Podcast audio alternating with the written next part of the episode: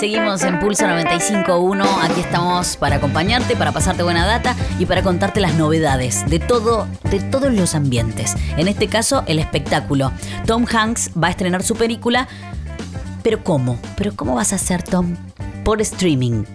Greyhound se llama, es el film escrito y protagonizado por este actor y se va a poder ver por la plataforma Apple TV, eh, que, que la puedes encontrar, por supuesto, muy fácilmente. La nueva película de Tom Hanks llamada Greyhound y va a tener su estreno virtual.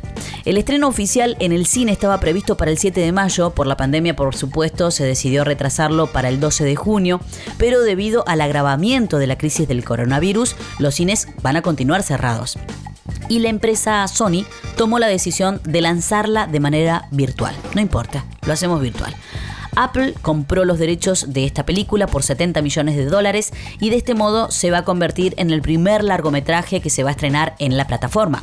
Va a estar disponible en más de 100 países, aunque la compañía tampoco anunció cuándo va a ser la fecha de estreno. Greyhound es una película de guerra dirigida por Aaron Schneider.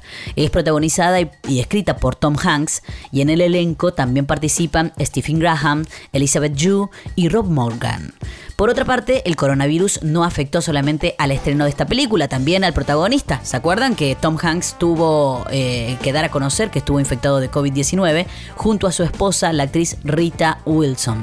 A pesar de haber contraído este virus, los dos se recuperaron y se encuentran estables. Respecto a esta peli, durante los primeros días de la participación de Estados Unidos en la Segunda Guerra Mundial, anda pensando en ese momento, un convoy internacional de 37 barcos aliados, encabezado por el comandante Ernest Cross, cruza el Atlántico Norte mientras es perseguido por submarinos alemanes. Esa es la sinopsis de la peli. Y va a estar disponible en Apple TV. Pulso. Te acompañamos siempre.